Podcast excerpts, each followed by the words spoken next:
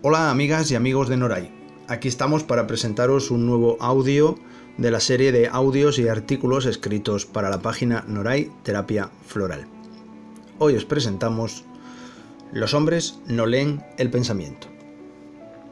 Tras tantos años de consultas, conociendo y comprendiendo el mundo emocional de las personas, sobre todo el femenino, creo poder decir, sin temor a equivocarme, que un patrón relativamente frecuente en la emocionalidad femenina es la creencia, o quizás el deseo, de que los hombres leen el pensamiento.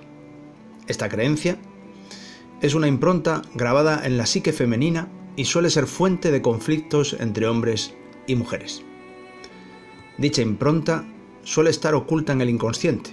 Intuyo que el inconsciente colectivo, bajo creencias del tipo, si de verdad me quiere, sabrá lo que pienso, si me ama, no tengo que decirle lo que necesito. Si me quiere, sabrá cuáles son mis deseos sin que se los diga. Si me ama, no tengo que decirle nada. Él lo puede adivinar. Estas y otras expresiones por el estilo son depositarias de un poder en el hombre que no es real, que es el de que lee el pensamiento, lee la mente. Y esto se da por hecho hasta tal punto que incluso cuando una mujer dice de palabra que no quiere algo, pero en su fuero interno está deseándolo, ella espera que él no haga caso de sus palabras y sea capaz de leerle el pensamiento con el que piensa justo lo contrario de lo que dice. Para profundizar en esta cuestión, hay que referirse a estudios realizados en los últimos años, en los que se distingue dos tipos de empatía, la empatía afectiva y la empatía cognitiva. La empatía afectiva se puede definir como la capacidad de sentir y conectar con las emociones, sensaciones y sentimientos de los demás. Mientras que la empatía cognitiva se define como la capacidad de identificar y comprender las emociones de otras personas. Leo un texto de la revista Translational Psychiatry en el que se hace referencia a estas cuestiones. En un nuevo estudio publicado en esta revista, un equipo internacional de científicos ha logrado plasmar las conclusiones del mayor estudio genético de la empatía utilizando información genética de más de 46.000 personas. Los resultados fueron claros. La empatía se debe en parte a la genética. En concreto, una décima parte de esta variación se debe a factores genéticos. Esto confirma las conclusiones de investigaciones previas que examinaron la empatía en gemelos idénticos versus gemelos no idénticos. En segundo lugar, el nuevo estudio confirmó que, pese a que las mujeres son más empáticas que los hombres, esta diferencia no se debe a nuestro ADN. No se hallaron diferencias en los genes que contribuyen a la empatía entre hombres y mujeres. Esto implica que la diferencia sexual en la empatía es el resultado de otros factores biológicos no genéticos, como las influencias de la hormona prenatal o factores no biológicos como la socialización, que también difieren entre los sexos. No obstante, solo una décima parte de las diferencias individuales de empatía en la población se deben a la genética. Por ello, es igualmente importante entender los factores no genéticos que explican el otro 90%. En el artículo escrito podéis ver las referencias de esta revista y de otras notas.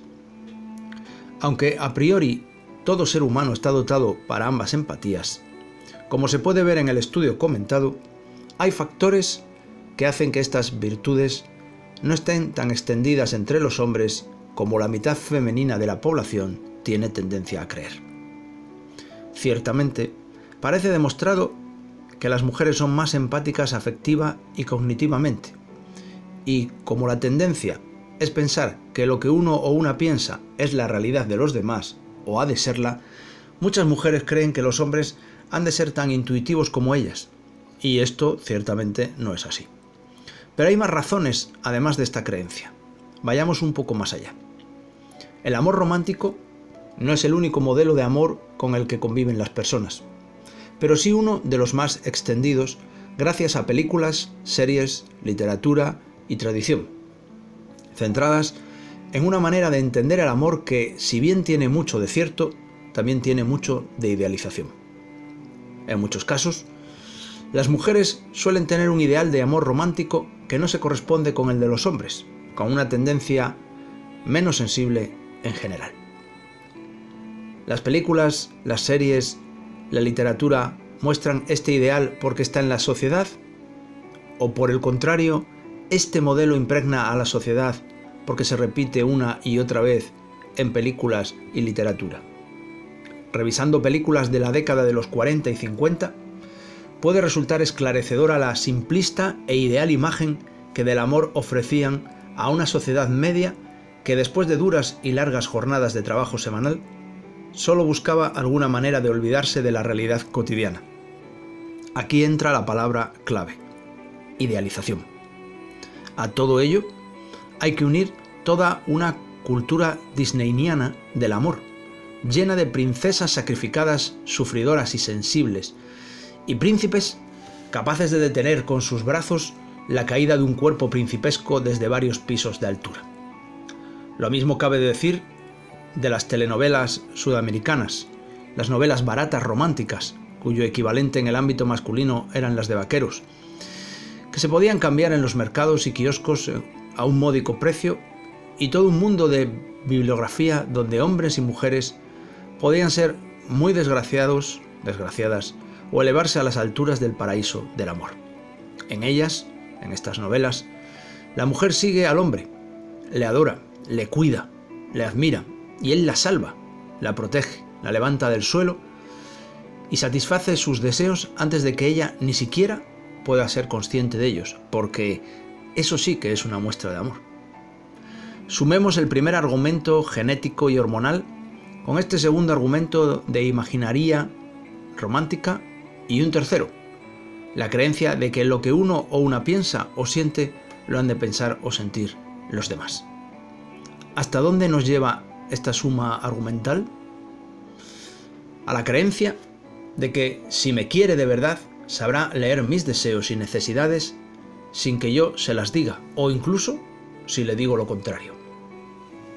Amiga lectora, amiga escuchante, si te sorprende esta reflexión, quizás seas parte del porcentaje de mujeres que no han sido influidas por semejante creencia.